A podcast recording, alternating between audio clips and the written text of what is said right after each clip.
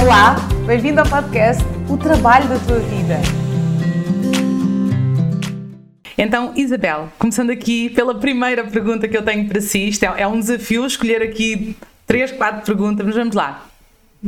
O seu percurso profissional é marcado pelo empreendedorismo. Aliás, uh, tornou-se também publicamente muito conhecida por um famoso programa de televisão. Porquê e para quê esta escolha pelo mundo do empreendedorismo? Parece que não é uma escolha, sabes? É, é uma missão. Por mais porque eu tentei fugir a esta área e a vida empurrou-me para ela. Um, eu nasci, pouca gente sabe isto, mas eu sou neta de uma, de uma mulher de negócios, porque posso chamar empresária, sendo empresária. Hoje, na terminologia de hoje, é uma empresária. Eu sou neta de uma mulher de negócios, sou sobrinha de uma mulher de negócios, sou filha de pessoas de negócios. Um, portanto, eu fui criada, né? fui criada desde muito pequenina, desde que me lembro, um, por pessoas que só faziam era negócios. Né? Portanto, eu lembro-me de ter pai de um ano ou dois ou três e o meu parque ser um alguidor enorme onde a minha tia me, me, me punha um, sentada um, e eu olhava para, para a minha tia, para aquelas dezenas de mulheres que ela comandava, costureiras, que eram corrupível lá em casa, tanto aquelas que trabalhavam lá dentro de casa, as internas, como aquelas que iam todos os dias buscar trabalho para, perdão, para bordar, para cozer, porque depois a minha tia fornecia os grandes armazéns de Lisboa. E eu cresci nisto, né, desde pequenina. E porquê é que eu estava em casa da minha tia? Porque, casa, porque a minha mãe estava com o meu pai nos negócios dos meus pais. Portanto, a minha vida foi esta. Uh, Lembro-me dos 10 ou 11 anos, o meu pai pedir-me para eu ir para a caixa restadora do estabelecimento, de um estabelecimento que ele tinha, porque era preciso alguém ir à caixa ou fazer recados ou então tinha que tomar conta do meu irmão e fazer a comida em casa porque a minha mãe estava no negócio. Portanto, pá, eu nasci nisto, está no meu ADN, não é? Um, todas as conversas lá em casa giravam à volta do negócio.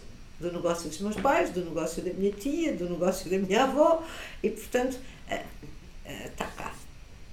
Eu comecei a trabalhar muito cedo. Eu comecei a trabalhar. Uma coisa era os recados que o meu pai me mandava fazer outra coisa é trabalhar. Uhum. E eu, como sempre fui muito independente, comecei a trabalhar aos 16 anos. Que é me propus a fazer? Dar explicações à vizinhança toda. Portanto, todos os miúdos que eram meus vizinhos, eu dava explicações. Já o espírito empreendedor. Sim, eu devo dizer que desde os 16 anos que não me lembro do meu pai e da minha mãe me comprarem. Compravam porque ofereciam, mas a minha roupa, as minhas coisas, uh, os meus estudos, um, foram todos pagos por mim. Uhum. Uh, no entanto, eu fiz isso pelo espírito de independência, porque nasci, uh, como deves imaginar, uma jovem que nasce num, no meio de, destas famílias de empreendedores, não tem propriamente, não quer dizer que fôssemos ricos, mas tínhamos uma vida desafogada. Uhum. Portanto, eu não precisaria um, ah, de ganhar o dinheiro, não o fiz por necessidade, fiz porque eu queria ser e, portanto, comecei a trabalhar aos 16 anos como um, a dar explicações, depois a fazer traduções, porque, entretanto, pus-me a fazer o curso de italiano e sabia italiano. E tinha um amigo, meu pai, que tinha uma empresa de máquinas, importava máquinas de Itália e eu pus-me a fazer traduções e sei lá, fiz 50 mil coisas para ganhar a minha vida, sempre a estudar. E depois, em determinada altura, o meu pai convidou-me para ir trabalhar para uma das empresas que ele tinha Uh, e eu entrei lá como office girl uhum. e saí de lá aos 23 anos como assessora da administração. Portanto, eu fiz todo o percurso uh, dentro de uma empresa, trabalhando e estudando, mas o meu grande sonho, na altura, não era de todo continuar no negócio. E, e, era aqui que eu queria chegar. Portanto, quando perguntas, eu fui empreendedora toda a vida, não sabia fazer mais nada, porque toda a vida fui independente, por um lado, uh, e, mas por outro lado, a minha vivência era esta, não é? eu vivi no meio destas pessoas. Quando eu acabei o meu curso, eu licenciei-me em Jurídica Económicas. E porquê? Um, perguntas, mas porquê é que foi para direito? Foi para direito porque não Aí lhe perguntar, ele perguntar, e o direito, onde é que entra não, o direito? Mas é que não, na minha época, eu tenho 60 anos, portanto, em 19 eu tive que estudar, tive que escolher uh, áreas no quinto ano do liceu, que hoje já não existe, hoje corresponde ao nono ano. Nono ano, sim, sim. E eu era boa aluna a ciências e era boa aluna só havia uma coisa que eu não gostava, que era a matemática. E, portanto, quando tive que optar entre letras e ciências, epá, ciências obrigava-me a matemática, não. Uhum. Portanto, vou para letras. E letras, na altura, não havia nem um pouco mais ou menos a panóplia de cursos que atualmente existem. Portanto, nós tínhamos línguas e literaturas modernas, filosofia, história, pá, que seriam as saídas profissionais na altura, seriam saídas para professora. Não era todo o meu perfil. E, portanto, eu disse: não, pá, vou para direito. Direito, pelo menos, é aquela umbrella enorme que dá para imensas, para imensas saídas profissionais. Portanto, vamos. E que dava uma cultura geral e uma base muito forte. É pá, logo se vê. E foi essa a razão pela qual eu escolhi direito, mas jamais pensando, jamais pensando que eh, direito para mim significaria ser advogado. Nada a ver. Tanto que eu andei ali um ano ou dois, primeiros dois anos do, do curso de Direito, desculpa-me a expressão, a boiar um bocadinho na maionese, porque aquilo era muito, muito denso. Um, e só ao terceiro ano, quando tive Direito Comercial e Finanças Públicas, etc., é que aquilo começou a fazer sentido para mim.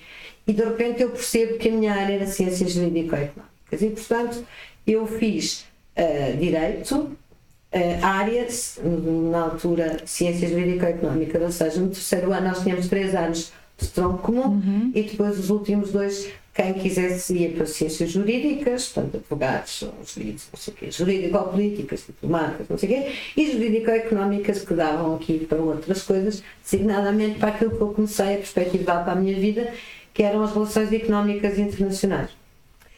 Eu lembro que eu acabei o meu curso em 1900, meu curso de Direito em 1985, portanto estávamos em pleno processo de adesão à Comunidade Económica Europeia. Uhum. Um, eu tinha feito uma tinha feito um excelente trabalho sobre o IVA em, em finanças, em fiscal 2, tinha tido realmente um, muito boas notas nos últimos dois anos de ciências jurídico-económicas e, portanto, eu pensei, eu sei o que é que eu quero fazer, eu vou para Estrasburgo continuar os meus estudos e eh, quero começar uma carreira em relações económicas internacionais, agora que se abre à minha frente um amplo palco que se chama Comunidade Económica. e esse era aquilo que eu queria fazer. Uhum. E começa a, começa a ter o primeiro senão na vida, não é? Todas as pessoas têm.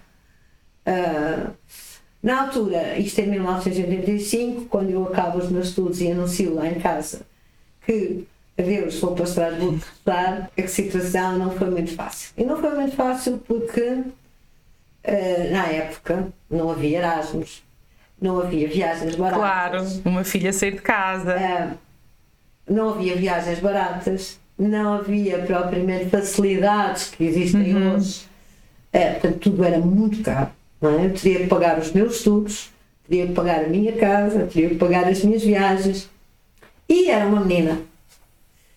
E o meu pai não achou nada da graça à, à brincadeira. Até porque coincidiu exatamente com uma altura em que ele eh, quis comprar a totalidade das cotas das sociedades, eh, que, das- de algumas empresas que tinha, e onde eu trabalhava com ele, como assessora de administração, e o meu pai vislumbrava a possibilidade de eu dar continuidade àquelas empresas. E, portanto, ele via-me como a sucessora dele naquelas empresas e queria que eu ficasse com ele. Portanto, ele sabia que se eu fosse para Estrasburgo estudar e, e o meu palco seria as relações internacionais, nunca mais me apanhava aqui. E quando eu anuncio que, que, eu, que eu queria fazer, e como isso era completamente oposto àquilo que ele gostava para mim, ele, como homem inteligente que foi e, e que é, disse-me: Ok, eh, farás o que tu entenderes, o caminho é teu, escolherás o que quiseres fazer para ti, mas por tua conta e risco. E agora? E agora?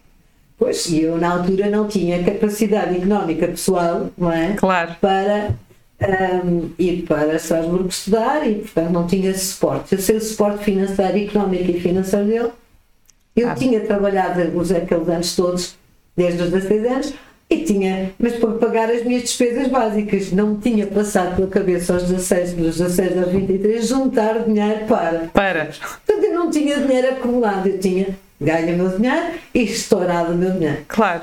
Uh, e, portanto, a, a situação, uh, eu não pude fazer aquilo que eu queria. E, portanto, como sou muito independente e, e eu sou muito igual ao meu pai, ok, respeitámos, ele disse não e eu disse não, e agora o que é que eu vou fazer? Uh, o que é que eu vou fazer? Não, obviamente que eu pensei, bem, tens um curso na mão, tens um curso de direito na mão, olha, já vais fazer o estágio de advocacia.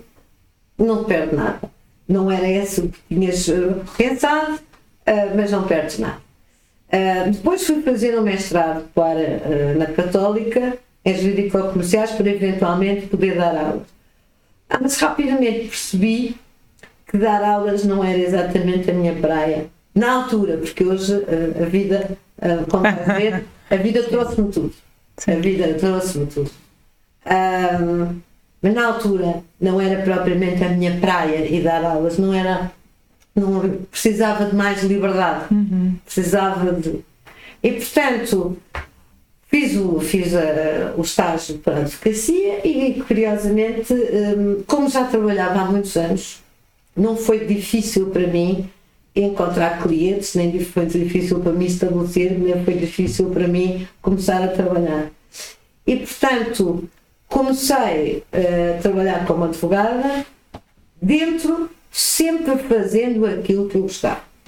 Uhum. Ou seja, eu comecei a trabalhar como advogada, mas começaram a aparecer empresas, porque eu sempre girei. Sempre funcionou nesse mundo, sim. Não é? E portanto, havia imensas pessoas que me conheciam trabalhar com o meu pai, e, e portanto, quando perceberam que eu estava a advogar, começaram a aparecer, e portanto, muito foi, de certa forma, fácil para mim fazer o meu a minha base de clientes. clientes. E foi muito rápido.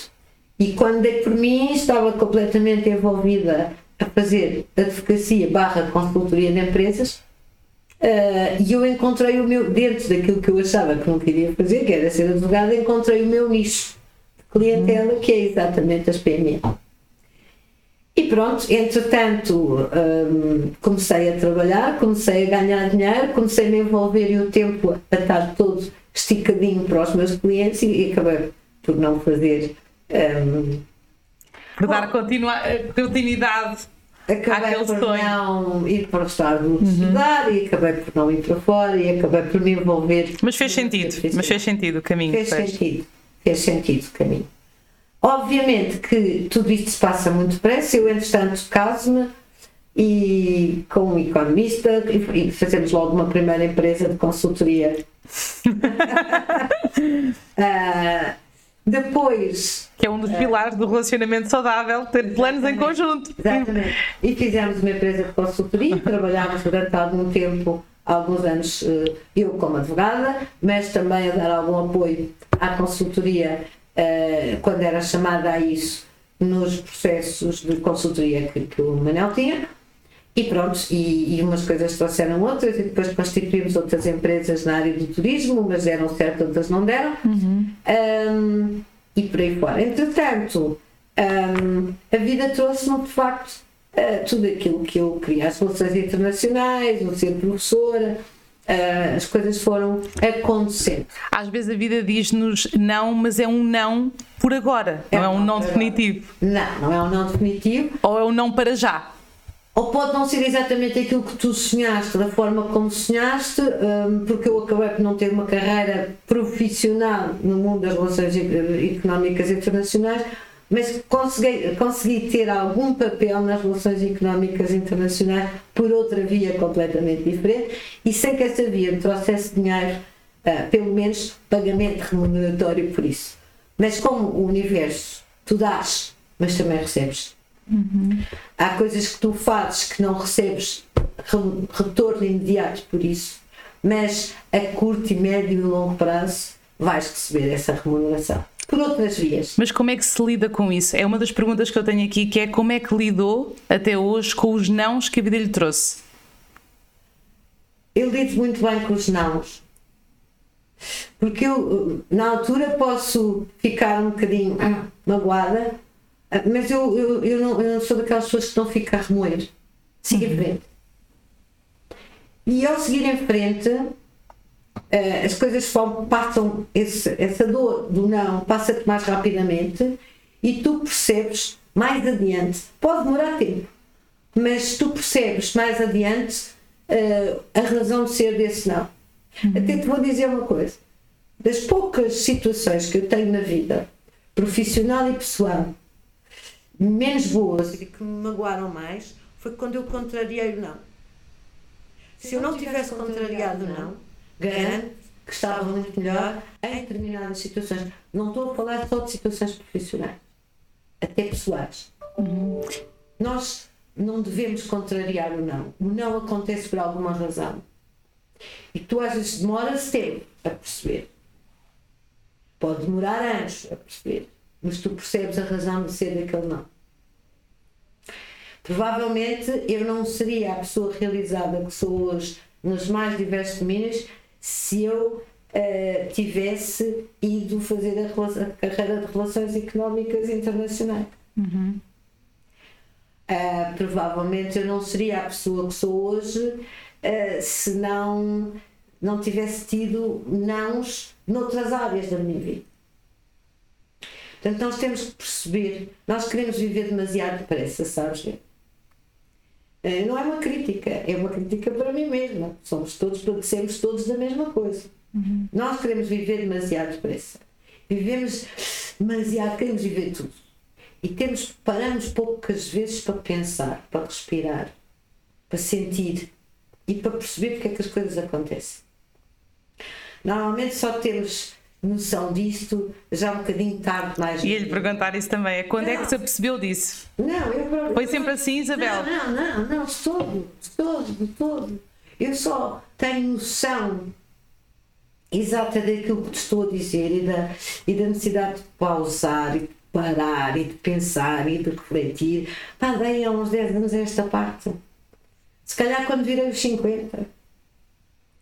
Porquê é que eu fiz assim? Porquê é que eu não fiz assim? Se eu tivesse ouvido mais uh, a minha intuição, se eu tivesse ouvido mais a minha mãe, se eu estou, que era, falávamos, que era altamente observadora, se eu tivesse ouvido mais a minha mãe, oh meu Deus, não tinha tanto, tanto cabeçadas na vida, se calhar não estava a passar por um mau bocado como estou a passar. Uh, se eu tivesse ouvido mais a minha intuição, uh, se eu tivesse feito isto, se eu tivesse feito aquilo, e às vezes isto, nós conseguimos isso parando um bocadinho, tendo um momento para refletir, tendo um momento de paragem, e nós não o fazemos, nós vivemos depressa demais. Eu uhum. sempre vivi depressa demais, sempre quis chegar a todo lado se eu tivesse pausado um bocadinho mais, se eu tivesse ouvido mais o meu corpo, a minha voz interior, a minha intuição, não tinha cometido tantos erros. Mas deu para perceber, dá para perceber, que os nãos, quando acontecem, por alguma razão, qual razão é. E nós só vamos em chegar a essa conclusão muito tempo depois, sabes? Depois dos erros, depois de alguns erros. Dos erros. Bom, temos que dar muitos erros. Eu acho que nós temos que dar muitos, fazer muitos erros. Muitos, muitos erros até conseguimos perceber que hum, estas realidades e, e, aquilo que nós somos. Mas uh, o não, nós temos que aprender muito com o não. E não podemos. Dar um sim. Dar um sim para esse não, internamente. Dizer assim: este não tem um significado. Eu posso não percebê-lo agora, mas mais tarde ou mais cedo eu vou perceber este não.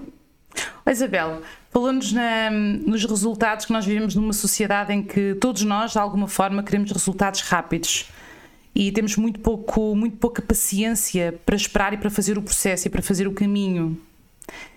Onde é que considera que isso nos conduz, de alguma forma? Olha, eu percebo que tu, eu e todos nós tínhamos eh, muita, muito, tínhamos muita pressa em que as coisas aconteçam, até porque às vezes depende uh, desse, dessa pressa o termos dinheiro para conseguirmos fazer face às nossas necessidades, aos nossos problemas, etc. Mas, uh, do ponto de vista do ponto de vista imediatista da necessidade de dinheiro, eu percebo isso. Do ponto de vista da carreira ou da construção de carreira, nós temos que ser muito mais racionais.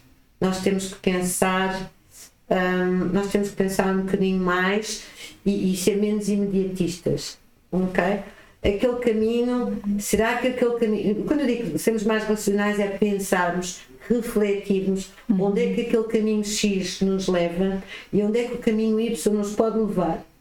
E que se calhar o caminho Y demora mais tempo, mas é mais, uh, é mais sólido, é mais robusto, é capaz de nos dar depois um, uma, uma saída mais airosa. Uh, mas isto implica, uh, implica tu parares para pensar mais uhum. uma vez, parares para refletir, parares para pensar nos prós e nos contras. E nós somos de facto muito imediatistas e, e, e temos pouca prática de pensar, de parar, de refletir. E às vezes precisamos mesmo fazer pausas sabáticas na nossa vida. Vou dar um exemplo concreto. O meu filho é chefe de cozinha e tinha um restaurante, teve um restaurante de 5 anos e meio. E este ano resolveu vendê-lo. E disse: Mãe, vou fazer uma paragem de 3 ou 4 meses. Ele não tem, ele não tem que meter autorização, ele é uhum. maior e vacinado, ele fará o que entender. Mas eu sabia que ao mesmo tempo ele estava a ser bombardeado com propostas de trabalho extremamente tentadoras e que em termos de carreira uh, seriam importantes para eles. Para ele. E, e ele é, é mais ajuizado uh, do que eu às vezes. E ele disse: Mamãe, eu sei que tu vais dizer, e isto é uma resposta que tu uhum. estás a perguntar, com um exemplo prático. Eu sei que tu me vais chamar louco porque eu tenho neste momento duas propostas acima da mesa que, em termos de carreira, seriam excelentes. Mas é assim, eu tive 5 anos e meio com a cabeça debaixo do óleo, com uma cozinha. Perdi os melhores 5 anos da minha vida, dos 25 aos 30. Perdi o crescimento do meu filho. Uhum. E eu, neste momento, quero parar para pensar, para pensar o que é que eu quero fazer para ter tempo para o meu filho. Portanto, eu prefiro aceitar um trabalho que me dê, se calhar não me dá a perspectiva de carreira que estes me dariam. Se calhar estou a perder uma oportunidade, paciência. Uhum. Mas eu prefiro ter um trabalho que não me dá essa perspectiva de carreira, mas que me permite ganhar o dinheiro que eu preciso para sustentar a minha casa, ter tempo para mim, ter tempo para o meu filho e refletir no que eu quero fazer.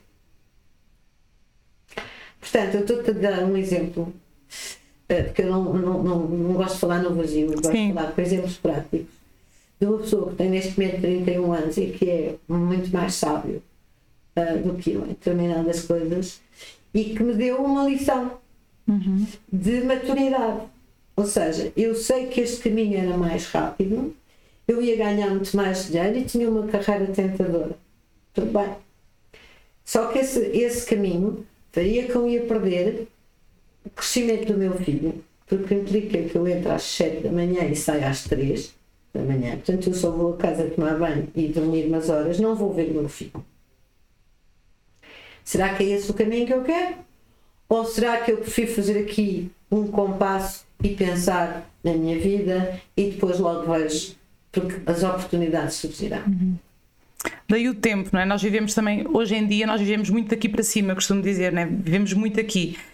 Talvez não tanto, ainda bem que existe uma geração que já olha para isso e que esta questão do intuição, a razão, o coração, o que é que ouvimos primeiro, como é que isto se coloca na nossa vida, como é que isto encaixa na nossa vida, tendo em conta que todos nós, de alguma forma, uns com mais ou menos facilidade, temos um temos depois as contas para pagar e, todo, e todos os desafios, né? Muitas pessoas dizem, ah, está bem, Vera, eh, é fácil nós dizermos que está bem, temos que ir em, em prol e à procura daquilo que nos faz feliz, mas depois não dá para nós estarmos com criatividade e à procura daquilo que nos faz feliz e empreender em alguma coisa que muitas vezes começa como um caminho do meio, eh, enquanto as contas estão a escapar para pagar é tudo certo, não é? Até porque a criatividade, teoricamente, e eu acredito que na prática, ela, ela vem em estados de algum de relaxamento, estado de relaxamento também, e em períodos em que mais sabáticos, em que estamos mais connosco, mais sozinhos, em que mais nos aproximamos. Mas considera que há uma, há uma esperança numa geração ou numa nova forma num novo, numa nova era, eu também falo muito nisto, de alguma forma, numa nova era de pessoas que querem fazer aquilo que gostam, não querem abdicar disso, sabem o quão importante é estarem a fazer efetivamente aquilo que gostam e que as movem, mas também pensam mais no outro lado, naquela realização pessoal que se impõe à, à realização profissional, ou seja, aquela que diz eu preciso de tempo para mim, preciso de tempo para, para, os meus filhos, preciso de tempo para olhar para a família, preciso de tempo para eu também me cuidar de alguma forma e não é só trabalho. Acha que como é que vê, uh, tendo em conta que fala com muitas pessoas e que está com muitos projetos e muitas pessoas que é também querem o caminho empreendedor? É uma tendência muito grande. As pessoas hoje preferem, ser, preferem muito mais ser felizes, obviamente que não descurando uh, as o básico da sua vida. É? Uhum. Mas dá muito mais importância ao ser feliz naquilo que lhes dá gozo e prazer fazer do que no ter. Uhum. Há uma mudança total de paradigma em muitas coisas. E essa é uma delas. Nós uh, tínhamos aqui, eu pertenço a essa geração em que nós queríamos ter, ter uhum. casas, ter o último modelo do carro, ter mudar de carro dois em dois anos, ter uma casa da cidade e uma casa de campo e uma casa de férias, viajar, uh, vestir as marcas. Isso alimentou a minha geração.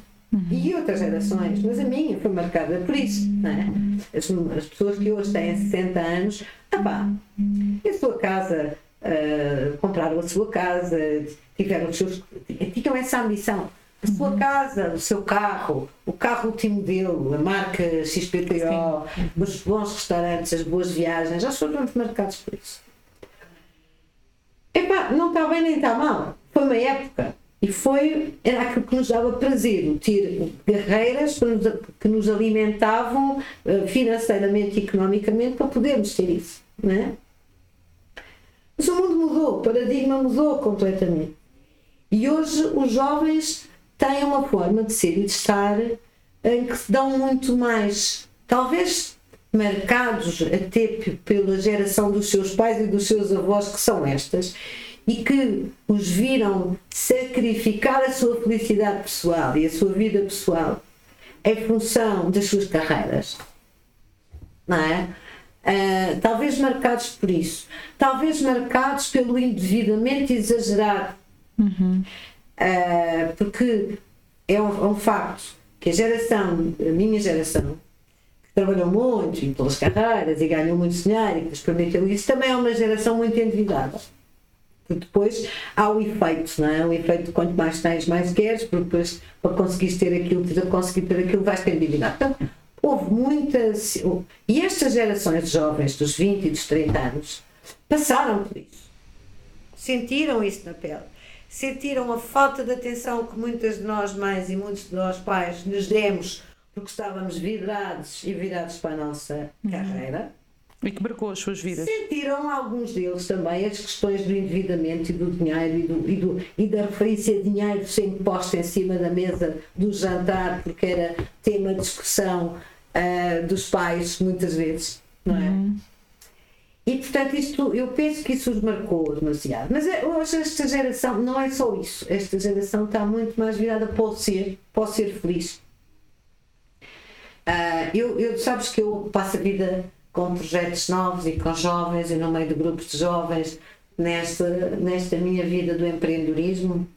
E, e tenho, tenho visto coisas incríveis. E estávamos a falar isto e estava-me a lembrar no caso da Bárbara Kaiser, a Bárbara Kaiser é uma mulher de quem eu gosto muito. Um, ela é alemã de nascimento trabalhou muitos anos na City Londrina. Uhum. tinha uma, um cargo altíssimo na City Londrina. Ganhava o dinheiro que queria e, e entretanto, o que ela gosta mesmo de fazer é surf. E como ganhava muito dinheiro, tinha a possibilidade de fazer surf em todo o lado do mundo. Ela tanto esteve em Bali, como estava no Hawaii, como estava onde ela quisesse a fazer surf. Até que um dia cansou-se e disse: Mas para que é que eu estou aqui a trabalhar? Não sou feliz, eu só estou aqui a trabalhar, a trabalhar, a trabalhar e ganho dinheiro para depois ser feliz a fazer aquilo que gosto. Sim. Então Uh, veio para Portugal, uh, instalou-se ali na zona da Ericeira porque a fazer, a fazer o seu surf e não descansou durante não sei quantos anos enquanto não desenvolveu um projeto empresarial que lhe permitisse viver do surf Uhum. e fazer aquilo que ela gostava de fazer. Ó Isabel, mas isso é possível? É possível para qualquer pessoa?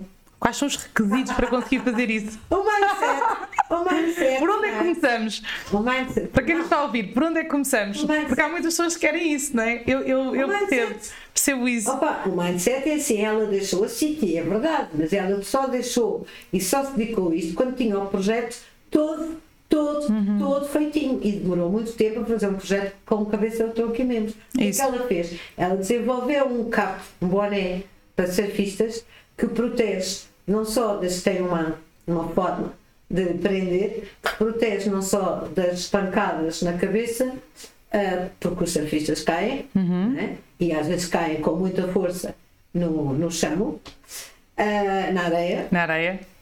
e enrolam e batem na cabeça. Contém uma proteção especial e patenteada contra o sol. Os surfistas passam muitas horas debaixo do sol e, portanto, desenvolvem com muita facilidade melanomas. Sobretudo os surfistas do norte da Europa, porque têm peles muito mais claras e, e, portanto, precisam de proteção solar. Sendo que quando tu estás ahm, a fazer surf, o vento leva-te o boné e tu não consegues. Ou, ou estás com protetor solar em camadas, mas mesmo assim eh, não é suficiente pelas horas que estás. Portanto, tem que haver uma proteção específica. E ela percebeu, detectou essa oportunidade, por surfista que era, por ser muito clarinha, que é uma na Norte Europa, e portanto desenvolveu um cabo que protege do sol, que protege das pancadas e que tem um fecho, um fecho, uma forma de fecho, eh, que é isso que está patenteado, que mesmo com o vento e mesmo com as reviravoltas não salta. Exato. Mas isto foi preciso desenvolver, Era isso que eu lhe ia perguntar. foi preciso, não é, Os é só ter ideia. É só ter ideia, é a claro. ideia. Sim. Mas é preciso desenvolver patente, desenvolver projetos. Fazer todo um planeamento. Sim. Ires à procura dos tecidos, ires à procura dos, dos produtos, dos melhores produtos para aquele projeto, ires à procura do fabricante. Epá, uma coisa é ter uma ideia, outra coisa é o desenvolvimento da ideia até ele ser concretizado. Mas e, o que é que a Isabel. Há muitas pessoas que trabalham, têm os seus trabalhos assalariados e que têm ah, aquela vontade intrínseca de, de avançar e de ter um projeto empreendedor e muitas vezes começam nesse caminho do meio, ou seja, começam a criar aos poucos e a planear. O que é que é importante ter, perceber que, que se tem antes de dar o passo de sair de um trabalho por conta de outrem, assalariado, com todas as condições e suposta não é, segurança, para ah, avançar num projeto empreendedor? Quais são, assim, aqueles Então, espera. pontos Primeiro- primeiro- principais? Primeiro, que tudo, o mindset. Não é? Há pessoas que, por mais que o projeto já esteja numa fase ah, que, pode, que se pode ir balançar a ele, estão sempre presas por, por 50 mil fatores, desde o fator financeiro ao fator segurança, ao fator medo. Há pessoas que não saltam daí. Não é? Portanto, tem a ver com o mindset. Depois, às vezes, é a oportunidade, é o momento, é, é, é algo que acontece e que faz o clique e é a oportunidade certa, ou é agora ou nunca. Ok? Agora, de facto, nós não podemos. As pessoas confundem muito duas coisas. Uma coisa é eu ter uma ideia, outra coisa é eu não ter um negócio. Ok? E da ideia ao negócio, o caminho é muito longo. Ok? Eu tenho uma ideia, pá, e acho que aquela ideia é genial e acho que apaixono por aquela ideia e este é que é o meu caminho. Só que é uma ideia. E nós temos que concretizar essa ideia, transformá-la num negócio. E só depois, só depois, se a pessoa está a depender precisa de trabalhar para ganhar a sua vida, só depois de testá-lo como negócio é que pode saltar dali para fora. Ou saiu eh, E quantas vezes isto acontece? Olha, uma das minhas últimas investidas, é uma fulana tinha uma vida, eh, estava numa, numa, numa Big Four e que tinha uma vida muito boa e disse à família: Eu tenho um sonho, eu tenho um projeto, eu tenho esta ideia, eu vou tirar uma licença sabática de 4 anos e nestes 4 anos eu vou pôr este projeto bem. Aguentam? Vamos todos que eh, ter menos dinheiro em casa, porque eu vou deixar, eu vou pedir licença, portanto, há menos um ordenado a entrar cá em casa, a família está disposta a fazer alguns sacrifícios durante este tempo para eu testar esse processo e a família teve. E ela, naqueles quatro anos, desenvolveu a sua ideia, transformá-la num negócio, foi investida. Infelizmente, o projeto vai chegar ao fim, uh, porque ela própria disse: Eu só vou ter estes quatro anos, portanto, ou consigo ou não consigo. Um, e se conseguir, excelente, se não conseguir, eu volto um, a empregar. E foi o que uhum. aconteceu. Ela deu aquele prazo. Tu sabes que tivemos dois anos de pandemia, portanto, as coisas não uh, aconteceram ao ritmo, em algumas áreas. Em algumas áreas, sim. Ao ritmo que as pessoas pretendiam, portanto, ela colocou-se a si própria um timing e neste momento ela uh, pôs o, o projeto de, de, dentro da gaveta. Pode ser que um dia volte com outra roupagem, porque essa é outra coisa boa, é que os empreendedores que aprendem com o erro poderão mais tarde ter um clique que aquilo não deu assim, mas assim vai dar. Portanto, eu não, nunca digo que o projeto acabou. Está em stand-by. Mas isto para te dar o exemplo de uma pessoa que diz: Eu estou numa Big Four, tenho um ordenado, tenho, ah, tenho aqui uma série de regalias das quais eu vou abdicar porque quero testar este projeto. E a família disse: Ok, nós aguentamos isso. E ela assim fez.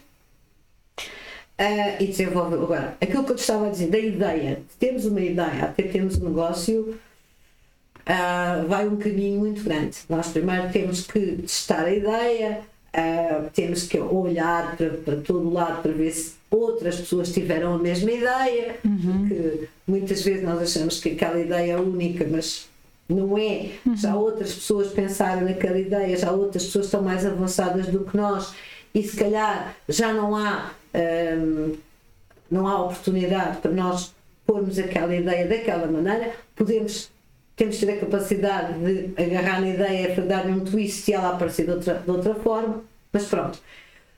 Há todo um projeto que tem que ser desenvolvido e testado até que aquilo que tu tiveste como ideia seja efetivamente um negócio. Uhum.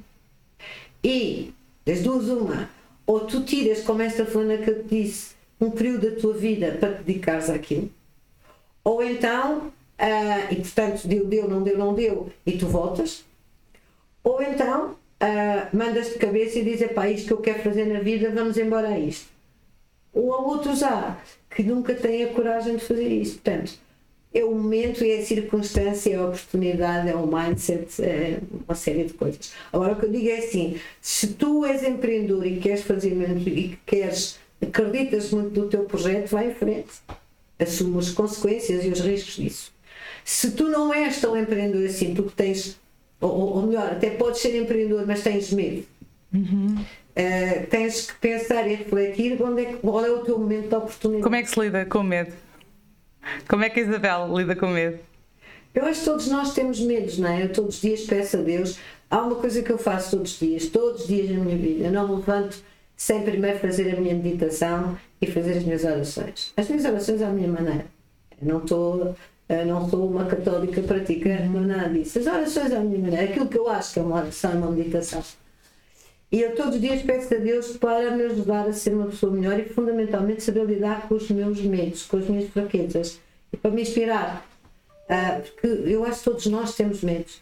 Há pessoas que mostram ou manifestam ter medo, outras que conseguem suavizar. Mas todos temos medo. Todos temos medo do que é que vai acontecer. Todos temos medo do que é que me vai acontecer amanhã. Se eu vou ter capacidade, eu vou ter saúde, se alguém me vai falhar. Ah, todos temos medos. Todos. Não há ninguém que não tenha medo. E quando vem uma tomada de decisão para tomar, quem é que consulta primeiro? Olha, uh, lá em cima está alguém que me inspira uh, e às vezes acontecem não, sabes? Às vezes acontecem não. E às vezes até eu sou tão teimosa que vou para a frente e o não vai acontecer. Não acontece de maneira, acontece de outra. Uh, e, e, é tal coisa que é preciso a gente perceber porque é que aconteceu o não. Não é? Uh, quem é que eu vou? Olha,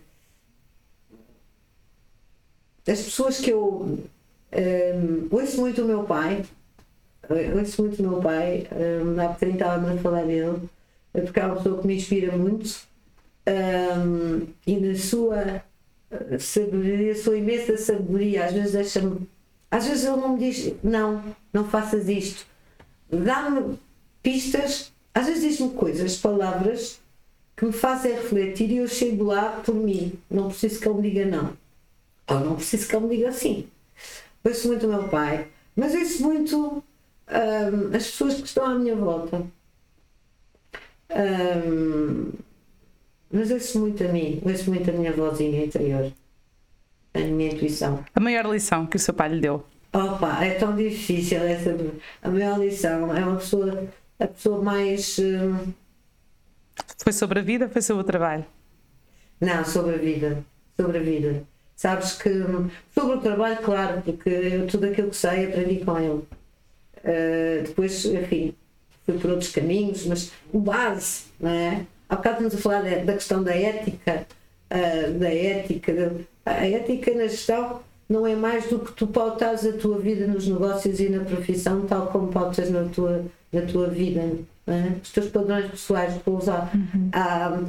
na tua organização. Um, a maior lição de vida, eu acho que ele me dá uma grande lição de vida, quando alguém que é órfão uh, e que começa a trabalhar aos 11 anos e que chegou onde ele chegou dentro da área dele, um, com sempre pautando a sua vida pela máxima ética e rigor, não posso, não posso, a maior lição de vida é, é dele, é dele mesmo. Uhum.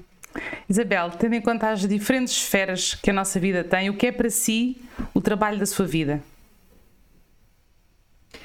Aquilo que eu faço com amor, com paixão, tudo aquilo que eu faço, eu faço com amor e com paixão. Eu não era capaz, mesmo dentro da advocacia, que foi aquilo que eu pensei que nunca na vida iria fazer, uh, descobri que gostava, descobri que tenho jeito um, e, e, faço. E nós temos que procurar sempre aquilo que nós gostamos mais, não é? E portanto, uh, eu não sou aquela advogada toda debaixo do braço que vai para o tribunal, não sou. Não quer dizer que não o faça.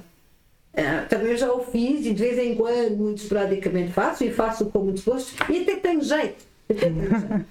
Mas uh, eu fui descobrindo dentro da minha vida profissional aquilo que eu gostava de fazer. Mas sem dúvida, aquilo que eu gosto mesmo, mesmo de fazer, aquilo que eu faço com, um, com propósito, é a mentoria, é a estratégia, é pensar, é pensar em como é que se uh, desenvolve uma ideia até chegar a um, a um negócio. Isso é aquilo que eu faço com máxima das paixões. E que me sai, naturalmente, uh, sai. Um, espontaneamente, eu não, sabe, enquanto se eu estiver a fazer um, um outro trabalho, tenho que estudar e tenho que pensar e tenho que ir. Uh, uh, isto não, isto sai, sai. Isto para mim não é trabalho, isto para mim é, é qualquer coisa que vem dentro. Uh, não é tão simples quanto isso, porque isto, repara, eu para fazer aquilo que faço hoje, de conseguir olhar para uma ideia de uma pessoa e dizer faz assim, faz assim, faz assim, não vais para ali, não vais para e conseguir burilar aquilo. É? é como se me desse uma, um diamante em bruto, uma pedra em bruto, uhum. e eu vou ajudar a esculpir aquilo tudo. Vou ajudar a pessoa a esculpir aquilo. Eu faço isso, vem cá dentro. E aquilo que parece muito espontâneo para muitas pessoas é, no fundo, o acumular e o sedimentar de uma experiência adquirida ao longo de muitos anos. E, sobretudo, uma coisa que eu estou sempre a dizer a toda a gente: é preciso ter mundo é preciso estudar, é preciso viajar, é preciso. Mas o viajar não é só ir ver as coisas bonitas que há por aí, não.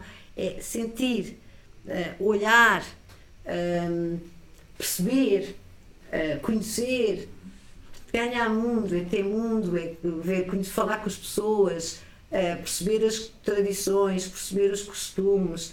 Um, estar muito atento a tudo o que se passa na volta do mundo, as tendências. Uhum as tendências económicas, as tendências sociais, as tendências políticas, porque isso influi nas alterações de comportamentos. Aquilo que há bocadinho estávamos a falar do que era a minha geração, aquilo que movia a minha geração e o que hoje move as pessoas. E é que vai ser cada vez mais assim. As pessoas vão, vão ser cada vez mais seres, vão estar cada vez mais viradas para o ser e não para o ter. Uhum. Porque nós somos 8 bilhões de pessoas neste planeta. E vamos ser mais. E, portanto, não é possível continuar numa, numa perspectiva de acumulação, de ter. É impossível. Tu repara que os jovens hoje são muito mais de partilhar as coisas do que ter a propriedade delas.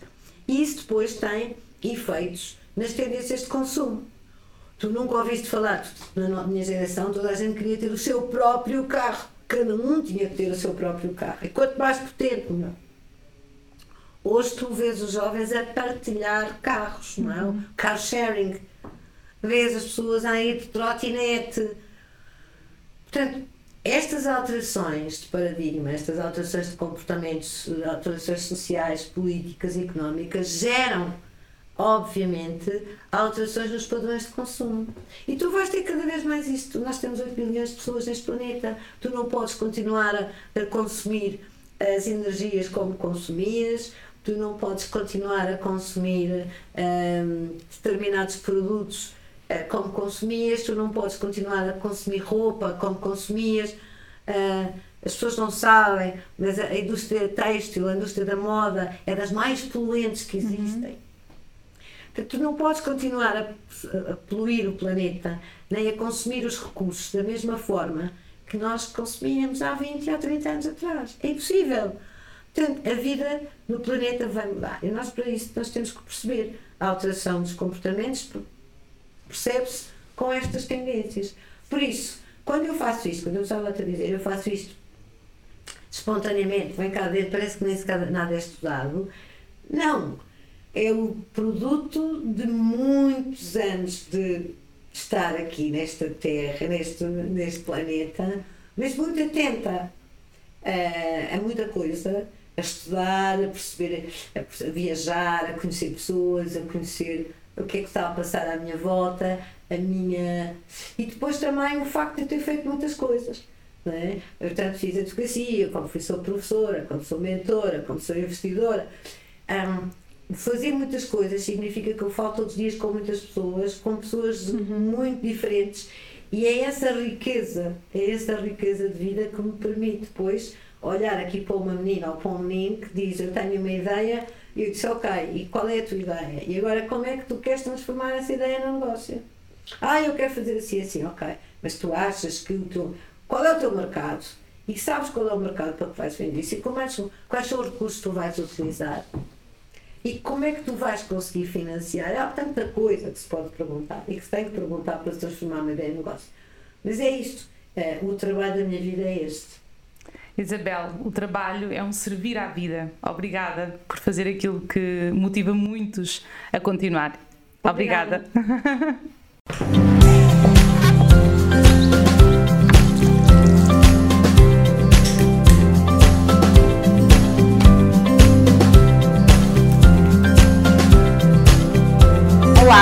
bem-vindo ao podcast O Trabalho da Tua Vida